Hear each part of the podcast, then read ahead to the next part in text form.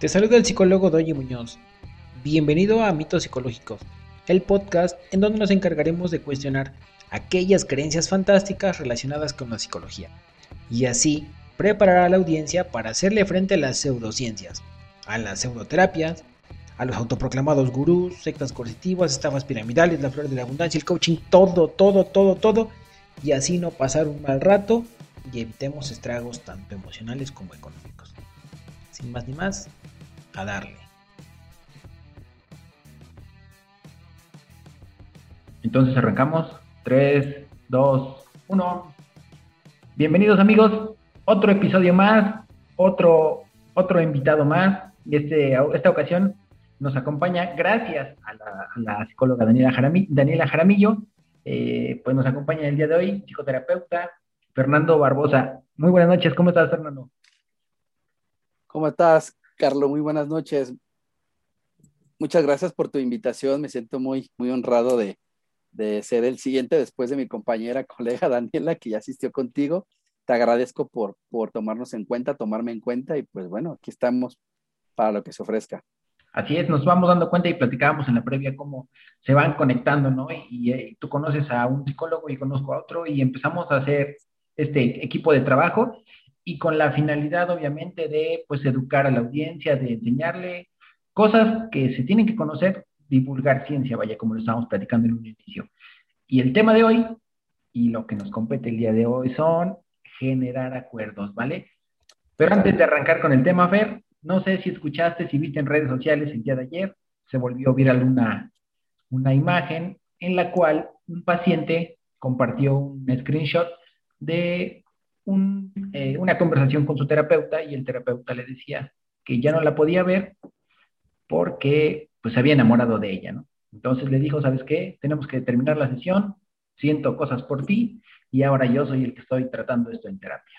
Se cortó la, la conversación y esto se, se, viralizó, se hizo grande en redes sociales y pues en la comunidad de los psicólogos empezó a haber un montón de, de opiniones encontradas. Entonces, antes de que yo de la mía, me gustaría escuchar, Fer, ¿qué piensas? Te voy a decir algo. A mí me pasó, me llegó a pasar, pero como, como paciente. Ok. Primero, antes que nada, deja comentarte, bueno, del lado profesional, te voy a decir lo que pienso justo, eh, justo esta parte. Va a haber opiniones divididas, o sea, entiendo esta parte de la ética profesional, siempre nos va a hablar sobre el, no, tienes que derivarlo, esto no se puede, bla, bla, bla. Si tú me preguntarías, Fer, se puede enamorar de la paciente o del o viceversa, hombre, mujer o mujer, hombre, o hombre, hombre o mujer, mujer, no importa la, situación del, género. Quiero decirte que sí se puede, pero evidentemente en ese momento se termina cualquier tipo de vínculo profesional, porque ya entramos en la parte ética. Muchos psicólogos, mm, yo te voy a ser honesto, yo no soy tan determinista, yo no soy tan, tan cuadrado, porque de repente puede haber colegas muy cuadrados mucho, muy cuadrados, en el cual casi, casi inclusive hasta lo ven como pecaminoso, ¿no? De, híjole, no, estás mal, no. Eh, yo no lo veo de, este lado, Carlos, yo lo veo de la parte donde, bueno, evidentemente si ya hay un vínculo afectivo, se rompe el vínculo, totalmente el vínculo profesional, y ya ahora sí cada quien, pues es su problema, si se quieren este, relacionar desde la parte afectiva. Ese es mi punto de vista como profesional personalmente me llegó a pasar justamente cuando en su momento, bueno, que en su momento fui este, paciente, que sigo siendo paciente, evidentemente. Sabes que esto es como de ley, el psicólogo es uno de los mitos que de repente eh, piensa en el paciente que nosotros si vamos o no vamos, o cómo está el asunto, vamos a terapia, Carlos. ¿En, ¿Por qué? Porque justamente para evitar ese tipo de, de contratransferencia se llama en el concepto, un concepto entonces me llegó a suceder, ¿cómo me pasó con una psicóloga mujer? Me iba a terapia, todo muy padre, proceso muy bonito, y de repente también, pero ella, fíjate, fue muy diferente, ella solamente me, pues me echó una mentira, literal, me comentó y me dijo que, que no me podía atender porque iba a pedir licencia, porque no iba a poder atender ya a personas. Dije, bueno, honestamente te voy a hacer, o sea, literal, fue un golpe muy fuerte porque cuando me comentó eso, yo todavía estaba en un proceso muy, muy catártico, ¿no? O sea, donde todavía sentía que necesitaba la ayuda del terapeuta, de la terapeuta, de la psicóloga, y sin embargo fue como de, espérame, ¿no? ¿Cómo, cómo, no? ¿Cómo que sí, te voy a, te voy a, recomendar a otra psicóloga, otro psicólogo para que vayas. Y yo así como es mi, es mi apego, ¿no? De, no, por favor. ¿Qué sucedió tiempo después, como a las, al mes, me empezó a mandar mensajes, pero ya eran mensajes diferentes. Ya de cómo estás, eh, ya te la sabes, ¿no, Carlos? El cómo estás, el buenos días, y qué haces, y cosas así. Dije, a ver, yo en, en ese momento no tenía tanta experiencia como, como paciente, la verdad desconocía mucho el proceso, y pues yo decía, bueno, a lo mejor pues ya vamos a reiniciar el proceso de terapia, ¿no? Yo todavía bien ingenuo, y resulta que no. Conforme empezó a decir, mira, este, vamos a, tomar una nieve, y yo, ah, para eso voy a, hacer voy a hacer un paréntesis, Carlos. En aquel tiempo yo nunca había asistido a terapia, entonces yo no sabía cómo era el proceso. Entonces, evidentemente todo lo daba porque es normal, ¿no? Sí. O sea, es normal, es normal lo que estoy pasando. Hasta que de repente ya empezamos a salir, que la nieve, cosas muy leves, no era no de ligue, simplemente era de la nieve, el seguir platicando, obviamente ya comentándome desde el punto de psicológico y bla, bla, bla, hasta que en un momento llegó y me tronó la bomba. O sea, me dijo, ¿sabes qué onda? Te tengo que decir la verdad. ¿Qué pasó? Empaticé contigo, me dijo. ¿Cómo que empatizaste? Sí, empaticé contigo, pero de otra manera. Yo no te puedo ver como paciente ya fue, así fue como sucedió. Entonces, me llegó a suceder a mí esa parte como, como, como paciente. Como psicólogo, claro que me llegó a pasar también, pero evidentemente uno, yo al menos amo mi profesión, tengo vocación en mi profesión, no soy determinista como te comento, de que hay psicólogos como muy cerrados, muy cuadrados. Yo sí fue como de, ¿sabes qué? Primeramente te agradezco tu, tu honestidad, porque sabemos que en terapia la honestidad es la, la base, no es la canasta básica por poder trabajar, pero pues sí le, sí le fui muy, muy honesto y le dije, no podemos continuar con el proceso. Me, me explicó el por qué, ya fue donde yo este, le expliqué que la contratransferencia, la que la transferencia, que del paciente a los que nos están viendo y no nos, no nos no ubican, de repente a los que ya somos colegas conocemos el término, pero la transferencia prácticamente se hace del paciente al, al, al terapeuta. totalmente, donde el paciente Ejemplo, si viene, yo soy, yo soy el psicólogo y viene una paciente mujer y la mujer de repente trae una situación de carencia emocional, de porque su esposo no la escucha, no le pone atención, siempre la ignora o la anula. Y entonces de repente ese juego es muy peligroso y es una línea muy delgada porque viene a terapia, unos los escucha, pues tenemos que escucharlos y es donde de repente de manera inconsciente en en el paciente puede darse esa transferencia, ¿no? Es como de, mira, él me escucha, él sí me entiende. Y puede ser ese proceso de transferencia, verme a través de esa carencia emocional que trae. Y de manera inconsciente, pues, puede empezarme a ver diferente, ¿no? Como que ya no, es, ya no el psicólogo, ya no el terapeuta, sino mi psicólogo, el psicólogo bonito, el hombre guapo, ya empiezan a características un poquito más diferentes. Y viceversa, sabemos que viceversa del otro lado. ¿Me quieres preguntar algo, Carlos? No, no, no, no, estaba ah. atento escuchando. Ah, muy bien. Y viceversa, dentro de lo que es la parte del, psicólogo, es la contratransferencia, se puede dar. Ahora, hay dos contratransferencias, que es la positiva y la negativa. ¿Va? La, la positiva es donde evidentemente eh, la persona o el, el psicólogo va con esta parte de, hay pacientes en los cuales trabajas hasta rico, no sé si te haya pasado en consulta, Carlos, donde, donde se trabaja muy padre, muy rico. Esa transferencia positiva hace que sea un buen vínculo, ¿no? Es lo que todos los terapeutas buscan. Exactamente, donde dices tú que sale, la, sale, termina el proceso, la sesión, la consulta, y dices, Carlos, no manches, o sea, fue una interacción súper padre, captó los insights, los insights son los 20, yo les digo, les caen los 20 a los pacientes, de no inventes y fuimos con mucha interacción, una comunicación muy fluida, ¿no? Y eso es como lo, lo, maravilloso que nos gustaría que saliéramos en, eh, se acabaran las consultas así. Y, y la contratransferencia negativa, cuando de repente pasa de que ya inclusive te da flojera, le voy a decir tal cual hueva atender a la paciente, donde dice, oh, ya viene el enfadoso, oh, ya viene el enfadoso, ahí viene el, el mulo, ahí viene, bla, bla, bla. Entonces, esas transferencias, contratransferencias, puedan ahora ese es a nivel terapia. La contratransferencia como tal es justamente eso. Ejemplo, voy a dar un ejemplo muy fácil para los que nos estén viendo. Supongamos que va a terapia una persona, hombre o mujer, dependiendo quién sea, y trae una situación amorosa, hombre, trae una situación amorosa que no ha cerrado, ¿no?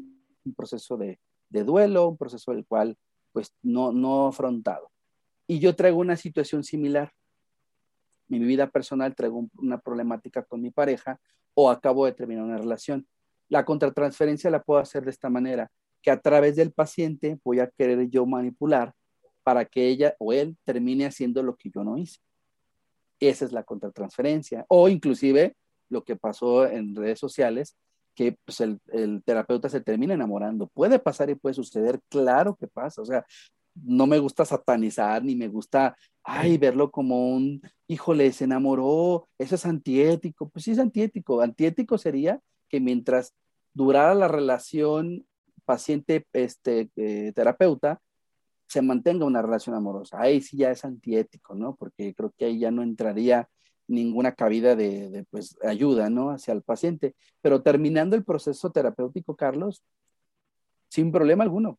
Adelante, cada quien tiene su vida y pues, pasa.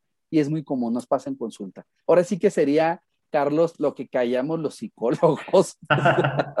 pues sí, es que no hay que olvidar, ¿no? Al final de cuentas, somos seres humanos ayudando a seres humanos. Obviamente en todo este proceso, como tú lo comentas, pues hay un ida y vuelta de emociones y de sentimientos, y obviamente, pero considero que pues lo más ético y lo más profesional que pudo hacer, pues sí fue haber dicho, ¿sabes qué? Se tiene que terminar el proceso, derivar al paciente, atender tú también, porque es importante, y esto es lo que nosotros tratamos en consultas.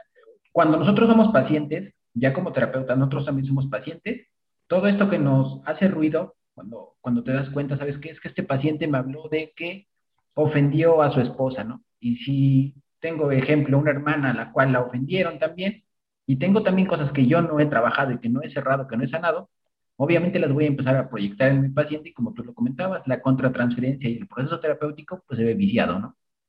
Entonces, Totalmente. estuvo muy chido esto como para poder arrancar con, con esta dinámica. Entonces, ¿Qué te parece si nos pasamos de una vez a los acuerdos de pareja?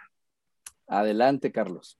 Ok, para, empezar con el tema, me gustaría que tú me platicaras, de acuerdo a tu experiencia, qué tan frecuente eh, en consultorio, qué tan frecuente es que te lleguen y que te digan, ¿sabes qué?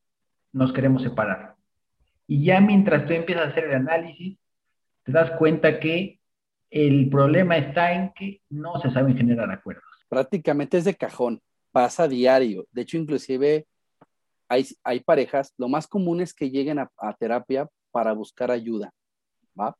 De hecho, el del, 100%, yo creo que el 85-90% de las, de las parejas que yo atiendo van a consulta justamente para arreglar su solución, ¿va? Para buscar una situación. situación. Son muy pocos, pero sí se da las parejas que llegan y, ¿sabes qué? Me quiero me quiero divorciar, pero no entiendo cómo está el asunto, no entiendo qué está pasando, porque inclusive aplaudo mucho a las personas, a las parejas que asisten para decir, queremos que nos den un punto de vista objetivo, ¿no? Eso es muy padre, desde ahí ya llevamos mucha ganancia. Esto es muy de ley, ¿por qué se puede dar? ¿Por qué se puede dar el no, el no realizar acuerdos? Simplemente y tan sencillo porque cada quien trae una creencia, ¿sí? De cómo debería de ser un matrimonio, cómo debería de ser una pareja hablamos de matrimonio, hablamos de pareja. ¿Por qué? Evidentemente yo, lo que, yo voy a llevar mi dinámica psicológica a mi pareja, lo que yo aprendí en casa, ¿sí? Si en casa yo aprendí que mi papá es una persona muy autoritaria, si mi papá es una persona que ahora sí, como dicen aquí en México, sus chicharrones truenan, y yo veo a una mamá sumisa, que es, que, y lo estoy diciendo como tal porque esto es como vivimos en una cultura, cultural. Lo tengo, y, lo, es muy cultural y somos hombres y hay que reconocerlo. Vivimos todavía en una cultura muy machista, muy misógina, donde todavía esta parte, no quiero decir la parte del patriarcado como tal, para que no se genere mucha controversia, pero sí vivimos una, en una cultura todavía muy, muy machista. Entonces, si yo tengo esa situación aprendida, yo, de yo aprendí, yo siempre en consulta les digo a los pacientes que es como una ecuación. O sea, amor es igual a, o pareja, eh, amor en pareja es igual a, golpes, humillaciones, este, manipulaciones, bla, bla, bla, etcétera, etcétera, ¿no? Entonces, evidentemente, yo esta dinámica la voy a llevar directamente a mi pareja porque yo voy a creer que eso es lo normal, ¿sí? Lo que es lo normal, prácticamente. A veces son procesos, la mayoría son procesos inconscientes, porque ya a una edad adultez, pues ya entiendes que los gritos son, no son sanos en una relación, que las ofensas tampoco, y mucho menos los golpes, ¿no? pero de manera inconsciente los va sacando. ¿Por qué? Porque es la dinámica que yo llevé en mi casa. Entonces, prácticamente de entrada, el que no se generen acuerdos justamente es por ese tipo de creencia que traemos de lo que debería de ser o lo que yo aprendí que debe de ser un matrimonio o una pareja. Entonces, desde ahí, por default, ya entramos en una situación donde no se van a generar acuerdos, ¿va? Voy a hacer un punto específico. Al principio, y de hecho creo que ese, abordaste un poquito de tema con, con mi compañera, colega Dani, que le mando un saludo, la fase del enamoramiento. ¿Por qué, no, ¿Por qué no se presenta eso en la fase del enamoramiento? Pues porque todo es belleza, todo es dulzura, veo todo lo perfecto de mi pareja, estamos en la, perdón por la palabra, pero en la pendejez como tal, literal. Entonces, pues no nos damos cuenta. Entonces, lo que diga mi pareja, sí, sí, sí, sí, mi amor, yo lo hago. Sí, sí, mi vida, yo lo hago, ¿no? Terminamos como cediendo esa parte. Ya cuando empieza, se termina el proceso de enamoramiento, Carlos, es cuando justamente ya empieza el ramo real, el amor real, donde yo siempre, yo trabajo mucho y me gusta mucho la, la, línea junguiana, donde pues al final de cuentas somos seres duales, ¿no? Tenemos luz y oscuridad. Esa oscuridad empieza a, a salir y es donde ya empiezan a presentarse esos acuerdos, desacuerdos, donde, a ver, espérate, ¿cómo está el asunto? ¿Cómo que yo no puedo hacer esto? ¿Cómo que esto, el otro? Y cosas tan sencillas. En el matrimonio me han llegado pacientes a consulta, Carlos, donde literalmente traen pedo, pedo casado, literal, o problema casado, simplemente porque dejan la pasta ah, destapada, ¿no? O porque no le bajan la tapa al baño. O los hombres que porque orinan, la eh, orinan en la tapa y la mujer se enoja. Entonces, siempre es cosas tan sencillas que si no se llega a un acuerdo, prácticamente, pues directamente va la relación al precipicio o a llevar o adentrarte una dinámica muy, muy martirizada. Y desgraciadamente, Carlos, lo vemos en consulta, se ha normalizado muchísimo.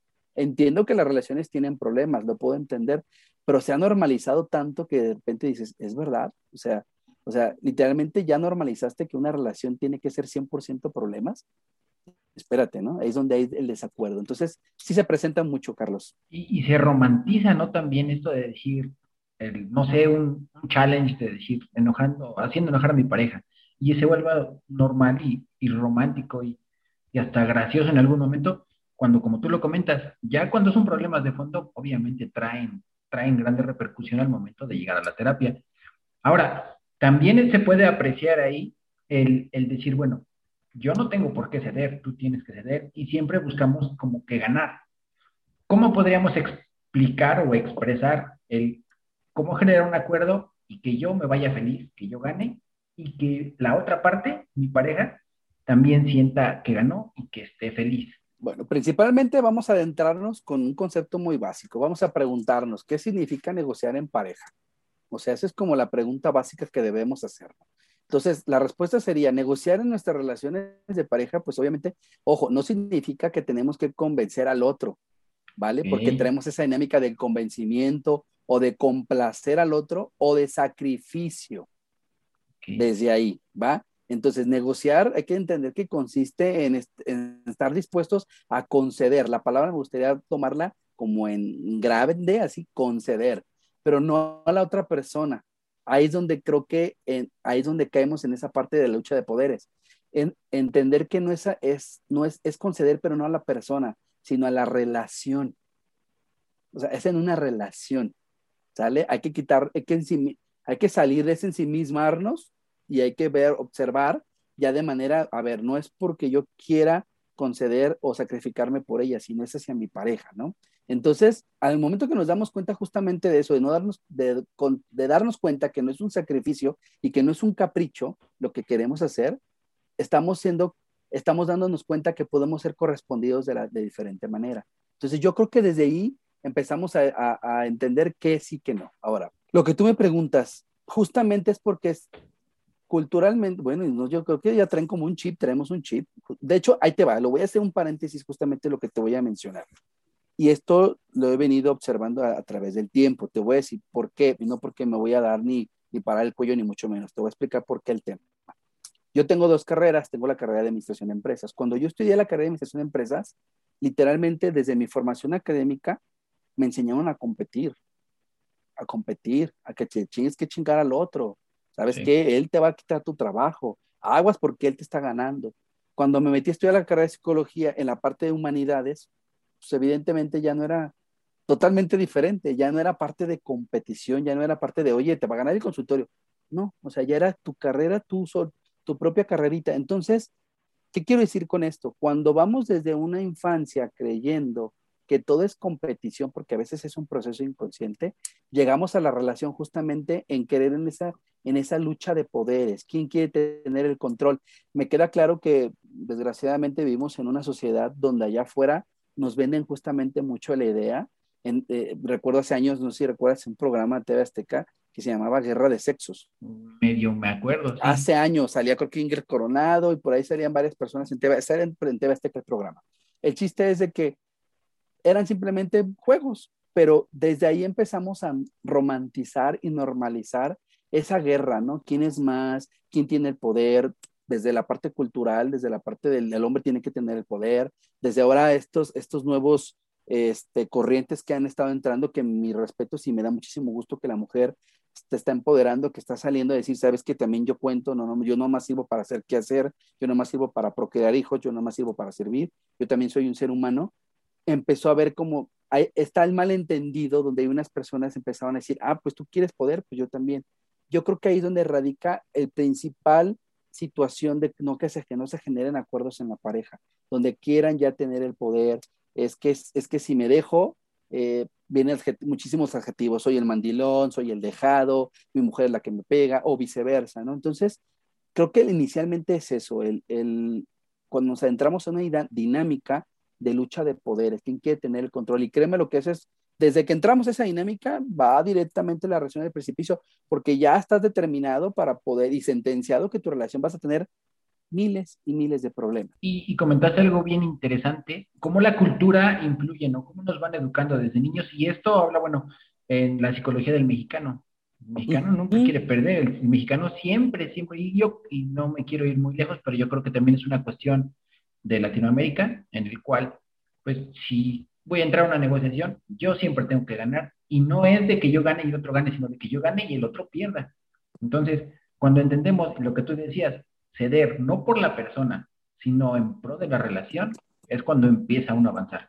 Entonces, vamos a suponer que yo ya llegué a la conclusión de que necesito generar un acuerdo y mi pareja también, y estamos en la disposición de generar un acuerdo. ¿cuáles serían los principales elementos para poder generar un acuerdo que beneficie a las dos partes?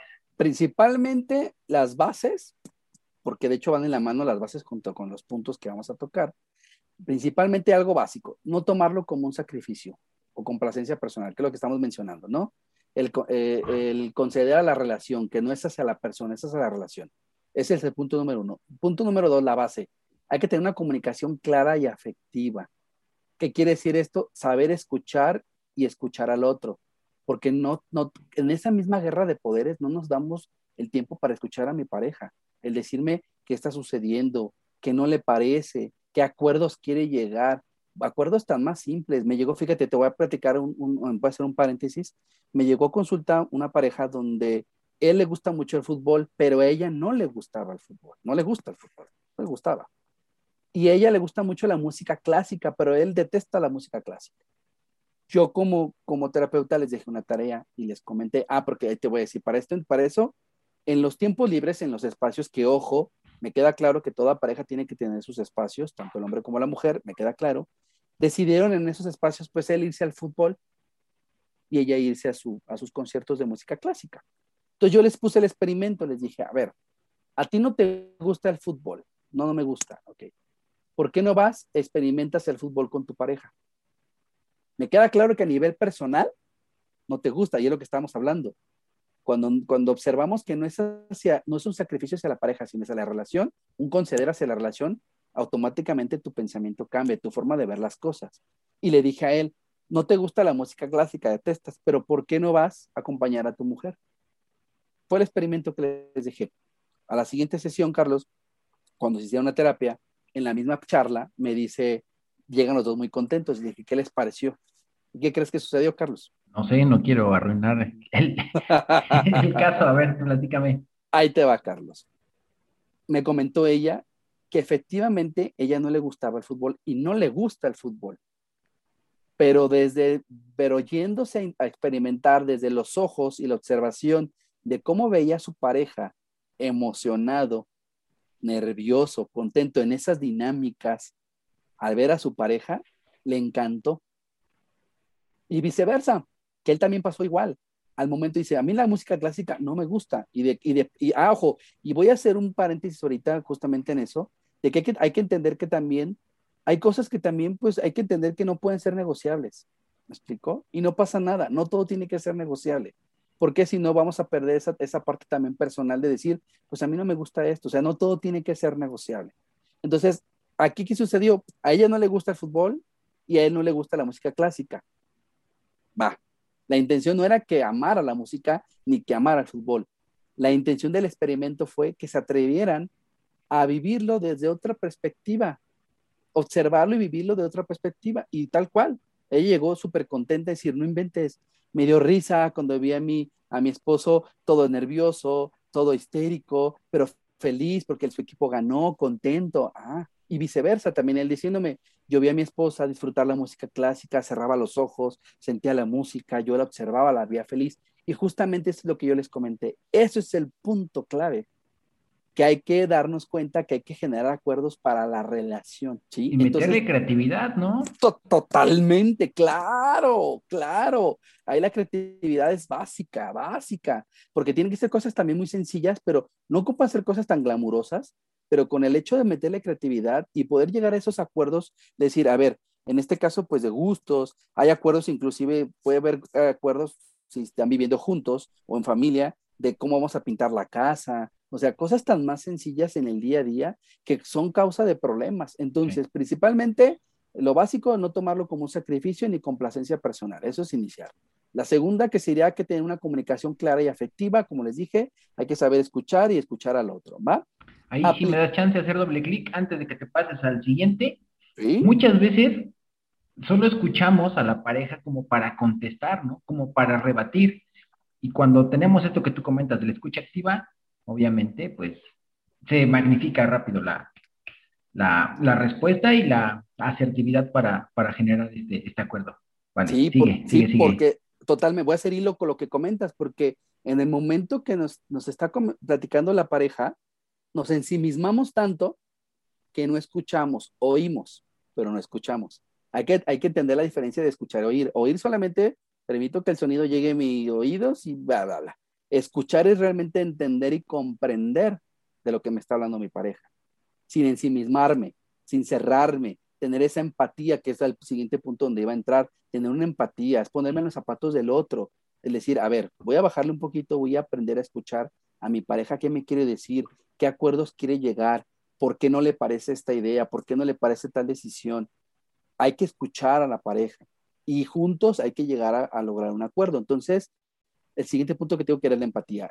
Otro punto que es muy básico, Carlos, es entender que cada quien trae, que ya lo comenté al inicio, cada quien trae un sistema de creencias, ¿vale? Y hay que entender que el tuyo no es que sea bueno o malo, simplemente es diferente al sistema de creencias que tiene tu pareja. Cuando empezamos a entenderlo desde, esa, desde esta parte, es mucho más fácil que podamos tener una buena base de negociación. Otro punto muy importante que va relacionado a lo que comentabas, Carlos, a lo que dijiste, sabes que hay que escuchar. En esa escucha, en esa escucha activa, se llama escucha activa, hay que evitar la crítica y la queja. Porque al momento que escuchamos a nuestra pareja, tendemos a ese, ese mecanismo de defensa, el de negación, que no quiero que me digan nada, lo que hago es evito y critico, critico y aviento la queja. Y entonces ahí ya no estoy permitiendo la comunicación, se está totalmente atravesando y se está cerrando la comunicación y no se está realmente comunicando lo que es la idea principal. Ok, aquí como para, reforzar el punto que tú estás comentando, tendría mucho que ver el dejar de hacer un discurso como que martirizarse, ¿no? ¿no? No sé cómo explicarlo, el de decir, es que tú me haces esto, es que tú me haces esto, es que tú me estás ofendiendo, es que tú me estás lastimando, es que tú estás haciendo esto por molestarme.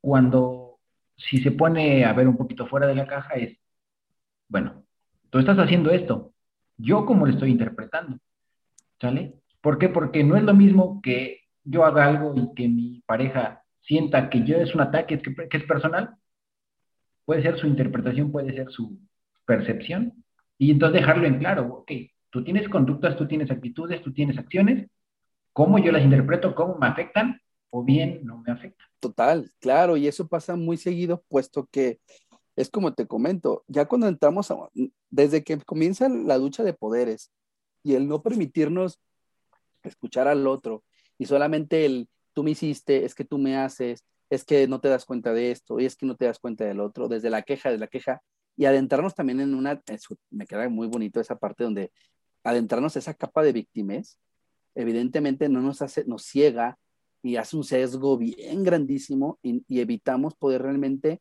comunicarnos y desde una parte madura, desde una parte más consciente, desde, la, desde un entendimiento, decir, a ver, ¿qué me quiere decir mi pareja? ¿Por qué me está comunicando esto? Pero justamente hay palabras y justamente hay palabras en las cuales vienen, van con un, con el, con un significado, pero la pareja, ¿por qué las distorsiona? Porque le está dando lectura yo les, yo les digo a todos los pacientes, digo, todos somos buenos para hacer, para escribir un libro, porque literalmente los pensamientos irracionales que nos hacemos en nuestra mente, híjole, están mil por mil en la cabeza. Entonces, el, el hacernos también, darle una lectura a algo, el decirle, no, es que tú no quieres en un acuerdo, tú quieres someterme, es que tú esto, es que tú el otro, desde esa parte, desde esa parte hostil, nunca vamos a poder solucionar una situación de manera consciente. Yo también, una de, los, de las situaciones que, les recomendaría es eviten dar soluciones cuando la calentura, y calentura me refiero, donde la situación está muy hostil, las emociones están muy al flor de piel. ¿Por qué? Porque en ese momento vamos a actuar desde lo visceral, no vamos a meterle filtro, tal cual como lo voy a sentir, lo voy a sacar, y evidentemente eso no va a ser, eso va a empeorar la comunicación y eso va a provocar que no sea, no se lleguen a buenos acuerdos. Correcto. Entonces, para poder cerrar un poquito cómo generar acuerdos, hacemos un breve resumen. Punto número uno, no ver la relación como un sacrificio. ¿ok? Exactamente. O sea, el acuerdo no es un sacrificio, sino es en pro de la pareja. Comunicación asertiva, empatía, eh, intentar ponerse en el lugar de la pareja y, y ver qué está sintiendo en este momento. Entender que tenemos un sistema de creencias con el cual, pues, muchas veces son desde casa ni siquiera sabemos por qué, por qué, este, por qué creemos lo que creemos en tal momento, entonces es entender que cada uno tiene su propio sistema, evitar la, crítica y las quejas, y por ahí al final este, comentaste el cuidar el entorno, ¿no? El no tomar decisiones cuando está uno muy eufórico, muy triste, muy nostálgico, muy feliz, evitar, esperar a que se cambien un poquito las aguas y ya poder negociar, ¿sale? Entonces, por ahí a lo mejor yo le podría este, aumentar o complementar el tono de voz, que vaya de la mano con lo mismo, y, saber que pues, se busca lo, mismo. Entonces, no sé si quieras agregar algo más, amigo. Sí, tengo varios puntos, todavía me quedan. Tú dime, yo te sigo dando puntos, porque es que es un tema que también podemos durar horas y días aquí, ¿eh? porque es tan complejo, pero a la vez tan sutil situaciones tan más sencillas que te puedes preguntar, ¿a poco por esto puedo generar desacuerdos? Claro que por supuesto que sí, o sea, obviamente estamos hablando a un nivel psicológico, ¿no? Eh, lo que vamos exponiéndoles, vayan los que nos están viendo, vayan echándole coco y decir, a ver, esa introspección, decir, ah, sí, cierto, ya con razón no he solucionado esos problemas porque estoy atendiéndolos desde esta parte, ¿no? Otro básico, que creo que fue de los primeros que me tuve que me brinqué, hay que, hay que reconocer de que existen dichos desacuerdos, porque a veces ni los reconocemos, ¿va? A veces los negamos o los evitamos. Entonces, si no reconocemos o evitamos dichos, dichos desacuerdos, lo único que vamos a provocar es de que jamás vamos a poder generar algún acuerdo. Entonces, principalmente ser muy honestos con nosotros y decir, ¿sabes qué onda? Sí, porque es donde comentamos al inicio de la charla, se romantiza y comenzamos a pensar que son problemas banales, banales que pasan y que tiene que haber porque problemas en toda la relación hay. Sí, me queda claro, pero a los problemas se les da solución, señores. O sea, hay que darle solución. Yo siempre en, consulta les comento y les digo, lo interesante, lo interesante de atenderse en pareja es que aquellos problemas que tienen los resuelvan. Me queda claro que siempre va a haber problemas, pero que sean nuevos problemas, no los mismos problemas. Ahí donde son los mismos problemas, ya estamos hablando de un estancamiento a nivel, a nivel de pareja y no hay un crecimiento como tal. Y simplemente son parejas que, que lo digo tal cual, pueden pasar años y viviéndose de esta misma dinámica. ¿Así? Entonces hay que reconocerlos. Otro es respetar la opinión de la pareja. Esto es muy básico. Así como deseas que se respete tu opinión, hay que respetar la opinión de la pareja. Ese es otro punto muy importante. Permitirse hablar sin interrupciones. Es muy común que empiece a hablar la pareja y, es que, y es que, espérame, pero es que tú, es que tú, eso no ayuda. Hay que permitir que la otra persona se desahogue y hable, ya que habló, ya su turno, toca tu turno y pues adelante. Ahora tú te toca hablar. Entonces, no interrumpir. Otro, hay que entender también que no se trata de convencer al otro, ¿vale? Sino, sino se trata de que estamos expresando nuestro sentir sin que se tome como una exigencia. Porque justo al momento que yo me expreso con mi pareja de un desacuerdo, tengo que expresarlo desde un sentir para que no se tome como, es que te exijo que esté pasando esto, porque cuando ya empieza la palabra exigencia, ya valió, automáticamente entra la lucha de poderes, la guerra de quién tiene la razón y va a valer, ya no hay desacuerdos. Otro punto es comprender que son un equipo, ¿sale? Y que el equipo tanto vale uno como vale el otro. Recuerden, ni uno es más ni uno es menos. Los dos valen lo mismo, entonces hay que darnos cuenta justamente de esa dinámica. Lo que ya te mencionamos, que no hay que interpretar pensamientos ni sentimientos, hay que preguntar, hay, una palabra que utilizamos nosotros en, en, consulta, eh, colega, que se llama un parafraseo. ¿Qué es el parafraseo? Justamente eh, dejo que mi esposa o mi pareja me exprese su sentir o todas sus emociones o todo lo que me está pidiendo. Yo tengo que, el parafraseo es hacerlo, decirlo a mis palabras, pero que quede muy entendido, decir, oye, ¿me quieres decir esto? ¿Me estás dando a entender esto? Para que justamente la otra persona, tu pareja, te asegure, diga, sí, es esto. Porque a veces hablamos o nos expresamos o nuestras parejas se expresan. ¿Y qué pasa, Carlos? Damos por entendido ciertas lecturas que ni siquiera fueron nada que ver a lo que nos dijo. Y ahí nos adentramos el típico de, nunca me hiciste caso, ¿verdad? Entonces no me entendiste lo que te estaba diciendo. O, te haces o de plano, ¿qué onda? Justamente por eso hay que utilizar el parafraseo para que, a ver, me estás explicando esto, me quieres decir esto, sí, perfecto, que quede la comunicación muy clara, ¿no? y entender que si quieres recibir una pareja, lo que sea, eso es muy básico, pues hay que, hay que también, hay que dar, hay que ceder en esa parte, ¿no? Porque es muy bonito, es muy padre, muy bonito, lo digo como sarcasmo, pedir, pedir, pedir, pedir, pedir, y pero pues tampoco damos. Y ahí desde ese momento ya estamos entrando en una equidad, ya no es trabajo en equipo, sino un autoritarismo de yo, mis pantalones, y aquí lo que yo diga es ley, ¿no? Otro punto es tener en cuenta que no se trata de quién gane, sino de que ambos ganen. Es justamente lo que mencionaste un inicio. No se trata de quién gane, se trata de que los dos ganemos, que al final de cuentas tenemos que estar felices los dos. O sea, ya en una situación de, oye, qué padre, qué chido que mi pareja esté contenta, pues, ok, a ver qué pide, qué soluciones le podemos dar. Y mi pareja de igual manera. A veces los seres humanos nos encanta y yo creo que a mí también viene un proceso inconsciente que yo siempre les digo que a veces el ser humano, a veces en consulta me dicen, ¿a poco? Sí, también a nivel inconsciente nos gusta que, estarnos flagelando y nos gusta estarnos metiéndose el pie, meternos el pie y nos gusta estarnos boicoteando y nos gusta la mala vida.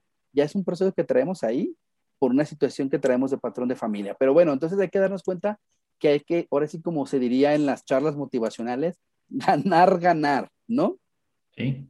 Otro punto, buscar el tiempo adecuado para generar acuerdos. Es lo que mencionamos hace ratito. No, en cuanto tú ves que estés discutiendo, o que ya se empieza a levantar un poquito el tono de voz, las ofensas, en lo que la comunicación se cierra, párale, yo siempre manejo en terapia, les comento que hay que jugar como un, un semáforo. Semáforo verde, que es verde significa que estamos en una fluidez de comunicación, ¿no? Semáforo amarillo significa que ya se está tensionando la situación, ajá, elevando el tono, ya hay ya caras, gestos, ya no me parece. Rojo, ofensas, párale. Y hecho, inclusive desde el amarillo, desde el amarillo es preventiva. Hay que empezarle a bajar y decir, ¿sabes qué? En este momento no vamos a poder, no vamos a poder solucionar las situaciones. Entonces, hay que aplicar mucho ese semáforo verde como analogía. Y a nivel personal, esto es ya a nivel muy personal, hay que aplicar la introspección y la observación. Hay que sernos honestos porque de repente entramos con el ego arriba y no, que esto, ya después, bueno, sí es cierto, creo que estoy exigiendo mucho. Bueno, sí es cierto. Yo siempre les comento que en esa introspección y observación realmente vas a hacerte sincero o sincera y vas a darte cuenta el por qué estás pidiendo más de tu lado y no estás dando más hacia tu pareja. Esos son los puntos que te podría mencionar. Ok, ya nada más para cerrar el, eh, el tema, manejar el ego, ¿no? Cuidar el ego, porque al final de cuentas es lo que te hace decir, bueno, pero ¿cómo yo voy a permitir que me hagan esto? Entonces, cuando te das cuenta que a lo mejor estás hablando desde el ego, la negociación puede fluir un poquito. Entonces, este, bueno, voy a mencionar los puntos, así como los fuiste mencionando. Aquí medio fui haciendo lista para que no se me olvidaran. Es no verlo como un sacrificio, comunicación clara, empatía, este, entender que la otra persona también tiene su propio sistema de creencias, evitar críticas y quejas, ocupar un tono de voz ameno, evitar negociar en momentos de calor, en momentos de, emociones a flor de piel, respetar la opinión de la pareja, ¿sale? Hablar sin interrupción, que yo creo que va de la mano con la, escucha asertiva. Entonces tú hablas, y aquí eh, también mencionaste lo de parafrasear. Yo te digo algo y, y, bueno, mi pareja me dice algo y yo le regreso, ok, entonces déjame ver si te estoy entendiendo bien. Lo que tú quieres decir es esto, y cuando la pareja asiente, quiere decir que vamos por el mismo camino, ¿no? Este, no intentar convencer a la pareja, ¿sale? Porque eso también es como persuasión y al final de cuentas en algún momento, a lo mejor funciona una vez, pero después se, se cacha eso y, se pierde la negociación. Entender que la pareja es un equipo y entonces lo comentaba igual con Dani. Eh, si, si, somos un equipo y cada quien patea para los lados opuestos, obviamente nunca van a avanzar. Entonces los dos tienen que, que jalar para el mismo lado. Eh, estar conscientes de que, así como nosotros pedimos, también tenemos que estar dispuestos a ceder, a dar, a ofrecer en, en pro del equilibrio, buscar siempre el ganar-ganar y el semáforo de las emociones. Esto es un panorama básico, un panorama claro. A veces cuando está uno de fuera, y esa es la ventaja del terapeuta, que cuando está uno fuera, pues puedes ver todo a nivel de cancha, pero no estás en, ahora sí que parecen sorteando los toros. Cuando las parejas son capaces por sí solas de darse cuenta de esta situación, bueno, ya lo pueden hacer. Cuando los problemas de pareja son constantes y no sabemos cómo resolverlos, bueno, ahí es donde ya entra nuestra labor como terapeutas. Entonces, para todos los que nos ven y para todos los que nos escuchan, si en algún momento dicen, ok, bueno, ya con lo que me están diciendo ahorita, yo identifico en qué estoy fallando, si desde su perspectiva lo pueden modificar o cambiar, adelante. Si sienten que la situación está rebasando, siempre les comento, el umbral del dolor es el, es el termómetro que dice, es momento de, buscar este, terapia. Muy bien, amigo. Entonces, pues, podemos, dicen por ahí los profes, podemos dar el tema por visto. Obviamente, esto queda siempre a la, al enriquecimiento del tema, ¿no? Todos los que nos ven y nos escuchan, si en algún momento tienen alguna pregunta, alguna duda, pues ya la van a poder dejar en los comentarios o nos van a poder mandar un mensaje de manera personal. Más adelante vamos a dar las redes. Y ahora me quiero brincar a un tema y a una dinámica que voy a estar haciendo durante todos los programas que tenga invitados, y es, te lo comentaba en un inicio, todo este proyecto surge como, como una protesta en, en la cual siento que las pseudociencias y las pseudoterapias nos están ganando mucho terreno. ¿Por qué? Porque te venden soluciones prácticas, porque te hacen ver que es muy sencillo y bueno, sabemos todo lo que está inmerso dentro de. Entonces, quiero conocer tu opinión, amigo. ¿Tú qué opinas acerca de las pseudociencias y la pseudoterapia? Mira, yo te voy a dar mi opinión personal. Vivimos en una, en una época donde justamente el marketing lo ves y tal cual, eh, la mercadotecnia como tal, nos ha vendido la idea de que tiene que ser todo práctico. De hecho, inclusive, voy a hacer un paréntesis, miré hace poco, creo que se llama la, marca Tesla, de un automóvil que literalmente se maneja ya solo. O sea, hasta dónde hemos llegado, ¿sí? A, a querer, de hecho, inclusive doy como, me da mucha risa porque dije, le estaba hablando a una, compañera colega, dije, vamos, vamos directito justamente a lo que pasaba en la película de Wally. ¿Recuerdas? Cuando ya se, se, escapa de la tierra, que están todos ya bien gordos y no se pueden mover, porque literalmente todo se tiene que hacer desde un dedo. ¿Qué tiene que decir? ¿Qué, qué, qué tiene que ser hilo con lo que voy a, a comentar? Justamente se vendió esa idea de que tiene que ser todo muy práctico. Es donde entran todas estas corrientes, ¿va? Donde es más fácil, mejor ir con un, una persona motivo, que me diga qué hacer, porque inclusive los psicólogos no decimos qué hacer. ¿Y por qué? La pregunta es, ¿por qué no decimos qué hacer? Tan fácil y sencillo. Porque si yo te digo que hagas algo y tú lo terminas haciendo y no te funciona, la responsabilidad va a ser para mí y tú vas a decir, el psicólogo me dijo que tenía que hacer esto. ¿Sí? Por eso no damos consejos. ¿Por qué? Porque dejamos la responsabilidad en el paciente. Entonces, estas pseudociencias, toda esta corriente que se ha hecho, justamente ha hecho porque la persona quiere cada vez más querer las cosas prácticas. Sabemos que una psicoterapia como tal es introducirte a un proceso psicológico, a un proceso en el cual tienes que estar entendiendo, conociéndote tu conducta, modificando tu conducta para realmente decir, bueno, me está pasando esto, ¿por qué me pasa esto? ¿No? Entonces, este tipo de líneas se está dando justamente por esa necesidad de que la gente quiere respuestas rápidas. Creerte ese pensamiento mágico donde creer que si este, elevas un mantra o si dices que todo va a estar bien, va a estar bien, espérate. O sea, a toda acción hay una reacción, ¿sí? me queda automáticamente claro. Entonces yo opino que hay que tener esa capacidad para poder realmente discernir y entender que las cosas no son así tan simples y tan básicas como pagar un curso. De hecho, yo soy, te traigo, traigo pleito casado con los coaching y todo este tipo de líneas, por justamente por eso, porque les comento, me dicen, de hecho, muchas pacientes que tengo vienen de ahí. Y me da risa porque al momento que platicamos, les digo, a ver, ¿esto no lo viste en tu curso de coaching? No. ¿Cómo que no? No. Entonces, ¿a qué fuiste? No, es que fui a trabajar. A ver, a ver, entonces, ¿a qué fuiste? Yo les doy como una, como una, una analogía, es como un iceberg, ¿me explico?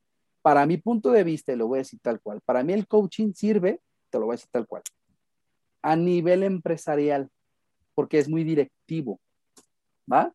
Una empresa te contrata para cochear a sus trabajadores, me queda claro, pero venderte estas pseudo este, técnicas donde vas un fin de semana y pagas miles de pesos y ya sales, para mí, para mí, ¿saben lo que hacen? Es que, pocas palabras, inflan el ego un ratito, ¿sí? Inflan el ego, el ego se infla. Si tú traes un problema de presión, sales como pavo real, bien empoderado, bien empoderada y muy chingón y yo ya entendí, bla, bla, bla. Y prácticamente a los meses, ese, ese ego se, como globo, para mí es un paracetamol, es un, es un mero paliativo. Entonces, hay que fijarnos dónde depositamos nuestra salud mental porque eh, más allá de que me queda claro que pues, nos quemamos las pestañas estudiando tantos años y lo que tú quieras, pero hay que, hay que tener en cuenta que no todas las cosas tienen que ser así como muy fáciles y muy prácticas. Entonces, si yo voy en contra de ese tipo de pseudociencias porque y pseudoterapias, porque lo único que hacen es como estás evadiendo tu responsabilidad ¿sí? Y quieres a través de otro tipo de alineación de chakras y que mira, te voy a alinear en tu energía. No tengo nada en contra de ello, ¿me explico? De hecho, te voy a decir, te lo voy a decir, de mi creencia personal, yo soy una persona que medita mucho, soy una persona muy transpersonal, pero eso no implica que voy a depositar ahí mi situación y decir, dejo mi vida a que otro me la resuelva o dejo mi vida porque simplemente voy a cantar un mantra y ya se va a solucionar la vida. No, hay una responsabilidad como tal. Entonces, sí invito mucho a las personas que nos están viendo que, que no se dejen engañar porque eso simplemente es un paracetamol, que tarde o temprano el efecto va a bajar, es un efecto placebo, va a bajar y te va a volver a estacionar a tu realidad. A una situación que no ha solucionado, que solamente quisiste darle vueltas y vueltas y vueltas y vueltas a través de, personas que te digan que no te preocupes, que todo va a estar bien, que si te levantas y, y sabes qué onda tú, decrétalo y va a estar padre. Espérate, no, no tiene que ser así, espérame, ¿no? Hay que adentrarnos, hay que realmente a conocer realmente quiénes somos y darnos cuenta que a toda acción hay una reacción. Esa es mi opinión que puedo darte referente a, esta temática que sí, híjole, yo traigo mucho en contra de toda esta corriente porque digo, ahí solamente eh, creo que nos estamos haciendo los tontitos y queremos darnos solamente un pequeño, un pequeño adormecimiento y ya creer que todo va a estar bien y no entrarle realmente a lo que es una terapia como tal, donde nos confronta. Ya encontré la palabra, nos da miedo confrontarnos, no queremos confrontarnos, ¿sí? Queremos todo fácil, queremos todo rápido, queremos que nos venga alguien y nos salve y que nos diga que haciendo esto o siguiendo los, cinco puntos vas a poder lograr grandes cosas. Espérate, lo conocemos que en terapia cada, cada historia es independiente, cada historia, cada es un contexto entonces, no lo que te vendan ahorita ideas y que te digan que esto te va a ayudar a ser feliz, diga que todos los tienen que hacer. Pues claro que no. Muchas gracias. Muchas gracias, muchas gracias.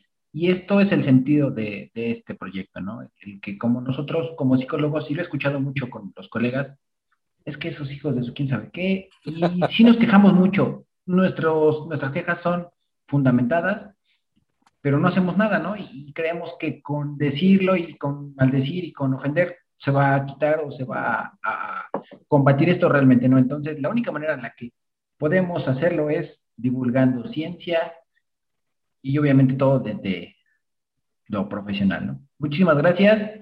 Este, ya nada más para cerrar, amigo. ¿Cuáles son tus redes sociales? ¿Dónde te pueden seguir? ¿Tienes algún proyecto, algo que quieras compartir con la audiencia? El micrófono estoy yo. Muchísimas gracias, Carlos. Primeramente por tu invitación, gracias por, por interesarte en, nuestro, en mi trabajo personal. nos encontraste a través de mi colega Dani Jaramillo, que estuvo en un programa anterior.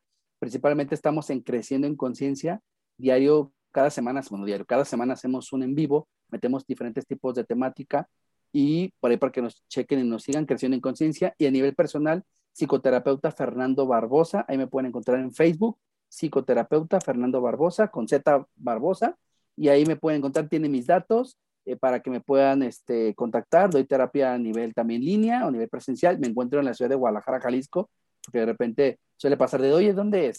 Soy de Guadalajara, Jalisco y, pero ahí están todos mis datos en, en, mi página profesional.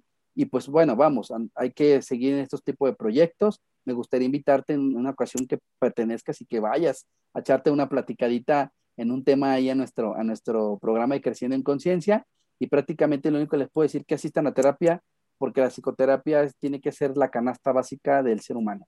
Entonces, asistan a terapia, no siempre todo se tiene que resolver desde el sí puedo, échale ganas, eh, ah, ya va a estar mejor. No, a veces sí ocupamos de un profesional y para eso estamos nosotros.